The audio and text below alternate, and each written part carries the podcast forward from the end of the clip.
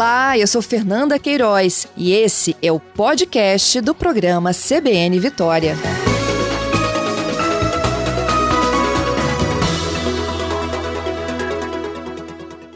Alex, bom dia. É, bom dia, Patrícia, e bom dia a todos os ouvintes da, da CBN. Prazer estar aqui. Bom, vamos rememorar aqui para o nosso ouvinte da CBN como começou a participação das instituições do Espírito Santo, como começou esse monitoramento depois desse grande desastre que aconteceu em 2015? É, bom, já tem quase oito anos, como você falou, né? Então, quando houve o rompimento da barragem de Fundão, a gente, aqui da UFES principalmente, a gente começou a se mobilizar sabendo que o rejeito chegaria até a foz do Rio Doce, né? Então a gente naquela época era um grupo mais voltado para a oceanografia, né, para o ambiente costeiro. E a partir dali a gente foi agregando pesquisadores de outras instituições no Brasil e a partir de 2018 apenas que nós começamos o programa de monitoramento da biodiversidade aquática, que é um programa oficial, né, determinado pelo poder público, né, pelos órgãos ambientais. Então foi uma construção né, de, um, de um projeto, de um programa, e que, como você falou, hoje são 36 instituições no Brasil inteiro estudando né, diversos é, aspectos, tanto da, da biota, né, da fauna, da flora, quanto também da qualidade da água e do sedimento. Uhum. E, e, o legal de ver isso, né? São 36 instituições. Nessa lista nós temos aqui no Espírito Santo a UFES, o IFES, a UVV envolvidos, mas nós temos instituições do Amazonas, do Rio Grande do Sul, tem Bahia, Rio de Janeiro, tem São Carlos, São Paulo, tem o Brasil inteiro tá junto nessa nesse monitoramento, acompanhando isso, né? Essa integração não só de profissionais de, de, áreas diferentes, eu acredito, né, para somar os estudos, mas essa integração mostra também a importância do Rio Doce para o Brasil inteiro, Alex. É, não, com certeza. E, e o que a gente procurou fazer foi buscar é, os especialistas que por acaso a gente não tinha aqui no Espírito Santo, é, pessoas renomadas também que pudessem a, ajudar. E todos foram prontamente interessados, porque é a quinta maior bacia hidrográfica do Brasil, uma importância gigantesca para o Sudeste, né? É, o Rio Doce realmente ele é um, um, um, sistema ambiental é, muito importante. A foz do Rio Doce está né, logo ao sul da plataforma de Abrolhos, que é um outro ambiente importante. E tem um aspecto também que eu acho que é relevante colocar, que para a gente, aqui no Espírito Santo, essa chegada de, de parceiros né, do Brasil inteiro também ajudou a consolidar mais ainda outras pesquisas que não eram feitas aqui no Espírito Santo. Então teve uma troca, ou está tendo uma troca muito boa, não só entre professores, mas também entre estudantes, porque esse é um aspecto também, né? É, eu não sei te dizer exatamente o número de estudantes que estão envolvidos, mas a gente está falando de mais de 100 estudantes envolvidos nesse programa de monitoramento. Então, é uma formação de mão de obra, formação de recursos humanos, né, melhor dizendo, é bastante importante uhum. é, aqui para o Estado também. Alex, o acidente liberou cerca de, me corrija se eu estiver errada, por favor, mas algo em torno de 60 milhões de metros cúbicos de rejeitos de mineração é, materiais que foram encontrados ao longo do Rio Doce, no mar da Foz, em, lá em Regência, Linhares, estão sendo né, monitorados. Quando a tragédia aconteceu, muita gente pensou, acabou o Rio Doce. Não teremos mais Rio Doce, como é que fica? A preocupação era enorme. Oito anos depois, como é que está a situação agora? É, é comparado, claro, a, a 2015, a situação ela melhorou um pouco, ligeiramente, né? É o que a gente chama de um evento agudo, que foi no, no, no primeiro ano, 2015, 2016, em que realmente os índices eram muito altos, e depois ele se torna um evento crônico. Então a gente tem visto uma tendência, ligeira tendência de melhora de alguns indicadores da qualidade do ambiente, mas é como a gente diz, uh, essa piora ela ocorre, né, durante eventos que são eventos de maior energia, como por exemplo as cheias do Rio Doce ou as entradas de frentes frias. Uhum. Então, quando a gente tem a cheia do Rio Doce, né, chove muito na, na bacia de uma forma geral, a cota do rio sobe, chega até nas cotas de inundação. Ali, todo o material que eventualmente continua depositado nas margens ou no fundo do canal, ele é reconduzido para a água, né, para a coluna d'água, ou seja, para o fluxo do rio, e a gente vê os valores né, se elevando e passando um mês aí, ou algum período, é, com, digamos assim, a indicação de que a situação ainda não está, digamos, é, boa ou controlada. A mesma coisa acontece no ambiente marinho, quando essa pluma de sedimentos durante a cheia chega, ou quando a gente tem muita onda, ondas mais altas de maior energia, que ressuspende o material que está no fundo. Então, assim, a, a, gente costuma dizer que há, há uma ligeira tendência de melhora, mas toda vez que tem esses eventos mais significativos, né, a gente tem os picos de piora do, do ambiente.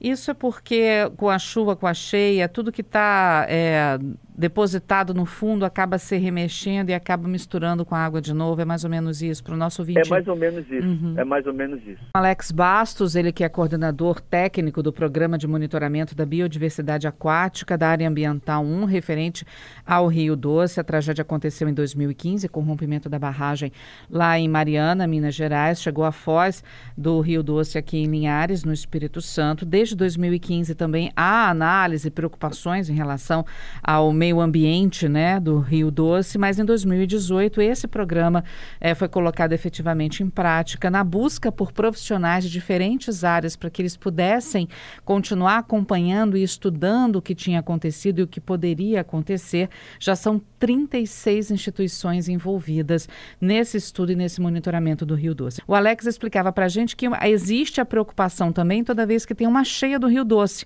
E eu perguntei a ele se era por conta da chuva, né, que faz o rio é, encher, as cheias, e isso traz aquela movimentação no fundo e remexendo de novo aqueles materiais que poderiam estar depositados no fundo do rio, no leito do rio.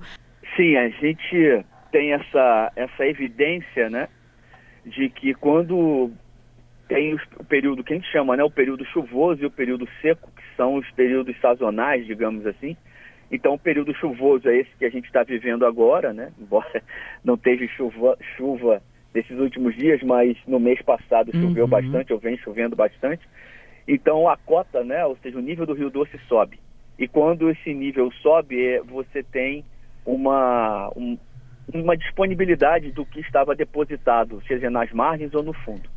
Então, é, é, momentos como esse, a gente observa a qualidade da água e até do sedimento no Rio Doce piorar. Né? E o mesmo acontece na foz e no ambiente marinho. É, contando que no ambiente marinho a gente ainda teria um segundo momento de preocupação, que é quando vem o período seco, que é o período de inverno, onde tem mais frentes frias. Né? Então as ondas aumentam de energia e ressuspende o que está no fundo de forma mais frequente. Então, ao longo do ano, a gente tem períodos, tanto no Rio quanto na, na região costeira e marinha, em que, digamos assim, os níveis eu digo aí mais os níveis de, de metais na água, no sedimento, eles estão, digamos assim, dentro de um padrão abaixo dos níveis de contaminação. Mas tem momentos do ano em que esses, esse, esse, esses teores aumentam, então eles ficam determinados como ambiente contaminado, né? ambiente é, com algum tipo de toxicidade.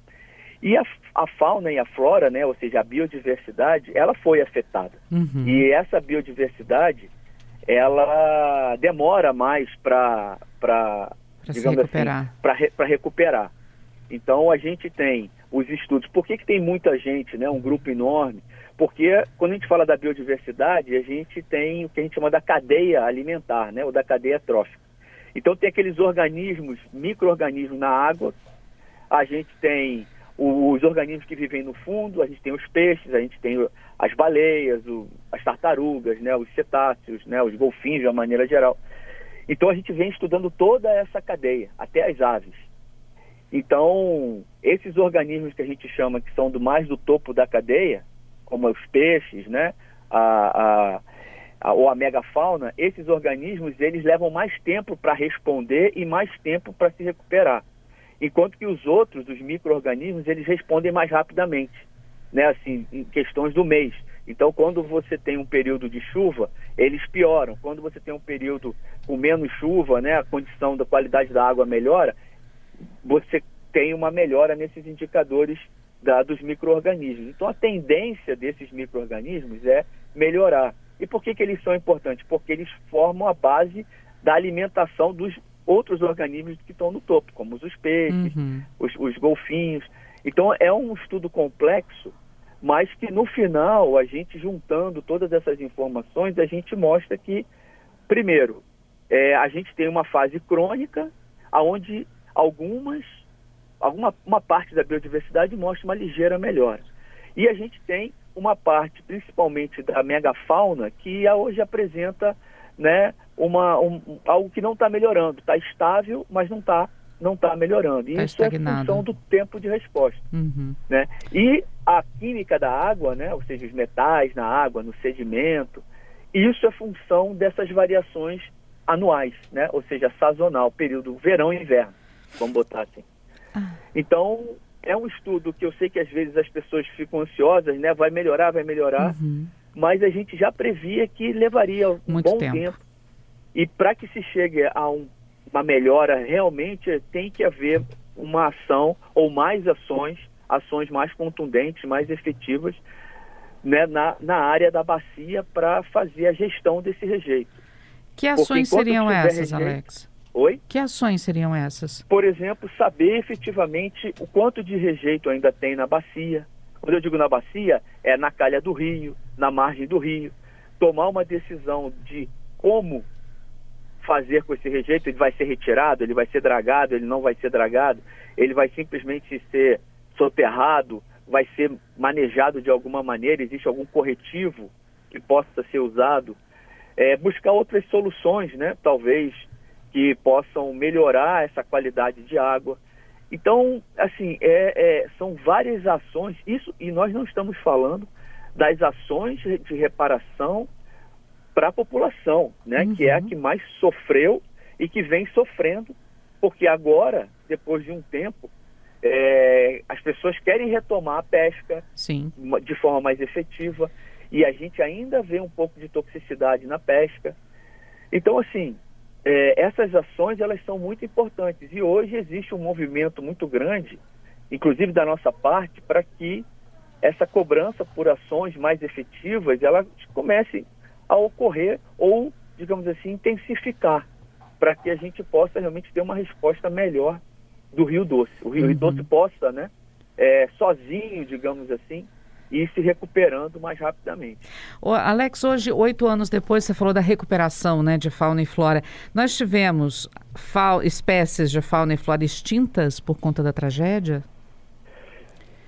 As extintas, eu não sei te dizer, eu acho que não. Uhum. É, mas a gente teve, por exemplo, o que, que acontece quando você tem uma contaminação né, de um corpo d'água? É, as espécies é, oportunistas, que não, que não necessariamente são as mais abundantes naquele corpo d'água, elas, elas, elas acabam dominando. Então houve uma diminuição muito grande é, nas espécies que são características, por exemplo, do Rio Doce. Então houve uma diminuição, eu não sei se chegou a ter extinção, mas houve uma diminuição muito grande. Então, uhum. principalmente em Minas Gerais, aqui no Espírito Santo também, uma mudança muito grande na comunidade de peixes, né? Então, é, e, e, justamente essas, é, esses organismos oportunistas são aqueles que a gente usa como indicador. Que quando eles começarem a diminuir e a fauna original, digamos assim, começar a aumentar, é porque a gente está tendo uma melhora de qualidade do ambiente. Uhum. A pergunta que já chega aqui dos nossos ouvintes, né? A, a, maior parte, temos aqui quatro ouvintes participando conosco, eles estão perguntando basicamente a mesma coisa. Se é seguro comer, né, consumir peixe do Rio Doce, em toda a extensão do Rio Doce, ou mesmo na Foz, é, em Linhares, ou se isso também é sazonal. E como é que vive a população ribeirinha? Eles não podem viver da pesca ainda? Eles não podem consumir os peixes?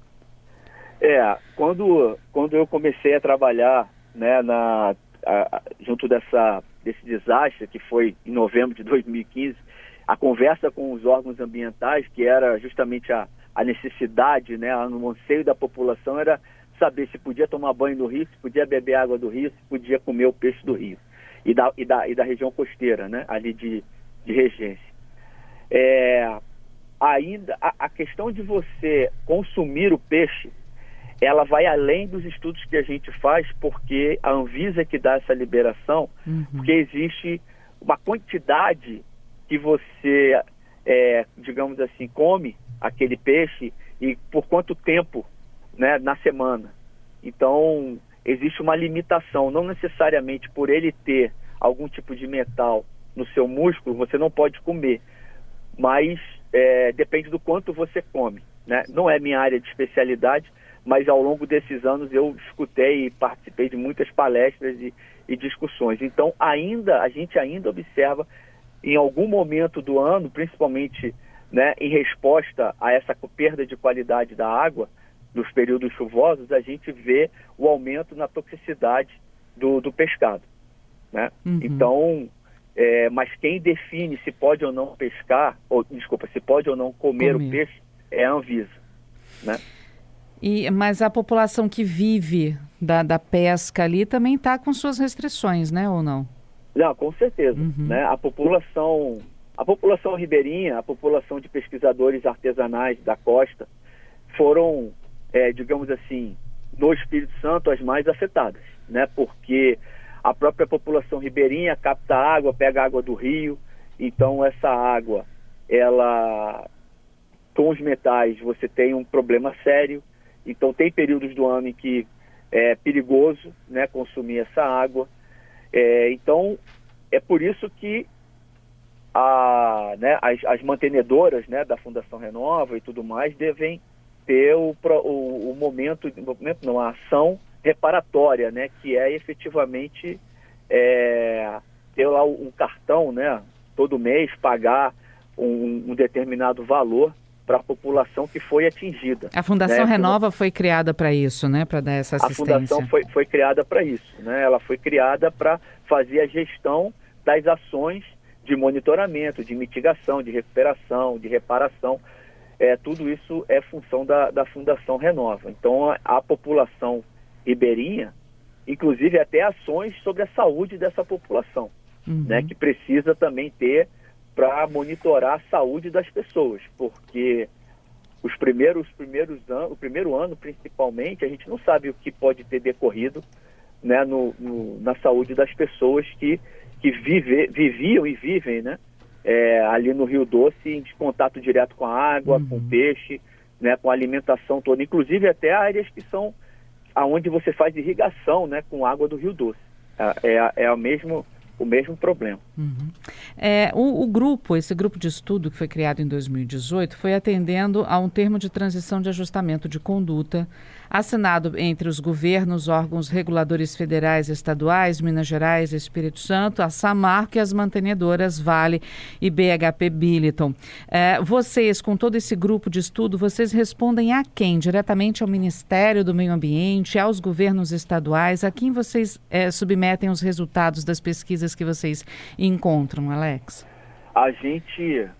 É, então, dentro dessa. Quando se criou, né, fez o TETAC, se criou a Fundação Renova, se criou um modelo de governança, né? Uhum. Então existe um chamado Conselho Interfederativo, que é um conselho é, com é, entes da federação, né, tanto estadual quanto a nível federal, né? Então, então aí está o meio ambiente, vários outros outros órgãos. E ali você tem as chamadas câmaras de assessoramento, que é, no nosso caso é a Câmara Técnica de Biodiversidade. A Câmara Técnica de Biodiversidade é composta pelos órgãos ambientais, representantes dos órgãos ambientais. E eles é que definiram o programa de monitoramento. Então, quem fez o acordo com a universidade para repassar né, a verba para fazer esse estudo é a Renova, já que nós fomos né, os, os, digamos assim, definidos como quem iria de, executar, né? Esse, esse programa em função do nosso know-how, dos estudos pretéritos, de uma série de, de questões. Então, nós entregamos o relatório para a Fundação Renova, que repassa aos órgãos ambientais, uhum. é, a essa chamada Câmara Técnica de Biodiversidade. E depois, nós, no mês que a gente entrega os resultados, a gente tem sempre uma reunião, um workshop, né, de aí dois, três dias, para que a gente apresente os resultados é, oralmente, né, faça lá várias apresentações para os órgãos ambientais. Uhum. Ah, bom, para a gente terminar, é, estudo continua sem data para acabar, né, Alex? É, o estudo ele tem, digamos assim, a, a por questões administrativas, uhum. ele a gente tem um acordo que vai até o meio do ano que vem, de 2024, onde completariam cinco anos, né, do, do, do, do que está lá no TETAC. E depois há uma revisão para mais cinco anos. Então eu acredito que essa revisão, a partir dessa revisão que vai começar esse ano, a gente deve, espero que a gente continue por mais cinco anos, é, para que esse monitoramento seja considerado um monitoramento realmente de longo prazo e a gente possa não só né, responder o mais importante que é, é o impacto, como é que está essa, essa qualidade do ambiente, como é que o ambiente está funcionando, mas eu digo para você sem nenhum medo, a foz do Rio Doce e o Baixo Rio Doce provavelmente são as áreas mais bem estudadas no Brasil nesses, nessas últimas décadas, porque a quantidade de resultados que a gente tem, a gente precisa né, agora é, conseguir juntar tudo para poder dar uma devolutiva até diretamente para a sociedade. Porque uhum. eu acho que esses resultados, além de, de substanciar o governo para tomar decisões com relação ao impacto e tudo mais, mas eu acho que também pode ajudar bastante a comunidade né, do Espírito Santo, ali os capixabas, toda a comunidade ali da, do Rio Doce, da Foz do Rio Doce, para outras, outras ações e outras atividades que possam ser é, importantes para eles, né, a partir do conhecimento que a gente está desenvolvendo e a partir do conhecimento tradicional né, dessas comunidades. Então, isso é algo que nós ainda estamos devendo uhum. e eu espero que esse ano a gente consiga melhorar essa, essa, esse, é, essa devolutiva, como a gente gosta de chamar, para a comunidade, para a população local. Ah, rapidinho, eh, chegaram duas perguntas aqui, Alex. A Marinês pergunta se ah, vocês fazem monitoramento da saúde das pessoas da região, as pessoas que foram afetadas ali, as ribeirinhas. Não, o nosso programa é só da biodiversidade mesmo, mas existe uma Câmara Técnica de Saúde, uhum. que acredito que esteja fazendo. E o Giovanni perguntando, as águas do Rio Doce sempre foram contaminadas e a situação piorou com a tragédia ou era boa de consumo e a situação realmente complicou com os rejeitos? É, não, a situação complicou mais com os rejeitos. É assim, o Rio Doce é um rio que tem um entorno dele bastante alterado. A própria mineração em Minas Gerais né, no quadrilátero ferrífero já traz, né, você já tem ali uma contaminação, então ele já tinha um nível de contaminação. Mas é exatamente esse é o nosso trabalho. A gente diferencia o impacto que foi causado pelo rejeito. Aliás, isso é uma das, das questões mais importantes do TETAC, que é a gente identificar o impacto causado diretamente pelo rejeito. Mas como a gente faz o estudo, por isso que eu falei que vai ser muito importante essa devolutiva, porque a gente, ao mesmo tempo, está criando uma grande visão diagnóstico né, da qualidade do Rio Doce em todos os seus aspectos. Mas o nosso foco para, por exemplo, para o órgão ambiental hoje é falar do impacto. Mas a gente hoje tem todo uma, um entendimento sobre a questão né, da, da, da antropização, digamos assim, é, de várias uhum. áreas ali do Rio Doce. Bom, você falou da importância de devolver esses dados para a população. A população acessa isso em algum lugar, assim como a questão também do controle da saúde, que você falou que tem uma Câmara que investiga isso, né? A população tem acesso a esses dados de vocês, do grupo? Olha, todos os nossos relatórios, eles são públicos. Então, eles ficam, eu acho que é no site do IBAMA, eu, uhum. não, eu uhum. não lembro agora exatamente. Mas é um relatório muito técnico. Entendi. E, essa, e, e a Renova, a princípio, ela tem é um grupo para diálogos com a sociedade, né? Mas nós temos esse ano, com essa, uma, um, digamos assim, uma, um aditivo que nós fizemos, a gente tem agora uma responsabilidade de gerar uma comunicação é, mais para a sociedade. Então, transformar os nossos resultados em uma linguagem mais acessível e fazer isso chegar a população, principalmente a população atingida. Uhum. Né? Então, isso é algo que está sendo discutido é, e que esse ano a gente deve é, implementar de forma mais efetiva. Já deixo o convite para quando for feita a implementação você voltar e explicar para os nossos ouvintes como é. será esse acesso e, mais fácil. É, e nós estamos tentando também criar painéis de visualização que fique mais fácil para as pessoas olharem o mapa e ver aonde que está com problema, aonde que não está. Então isso é o que a gente está desenvolvendo a partir desse ano. Já fica o convite, viu, Alex? Volta com a gente esse ano também para falar sobre isso, tá? tá ok. Agradeço a oportunidade de explicar um pouco o nosso trabalho para os seus ouvintes, para a população do Espírito Santo e do Brasil. Nós que agradecemos o trabalho de vocês, viu? Obrigada mais uma vez. Bom dia para você tá, e para toda a equipe. Bom dia a todos e todas.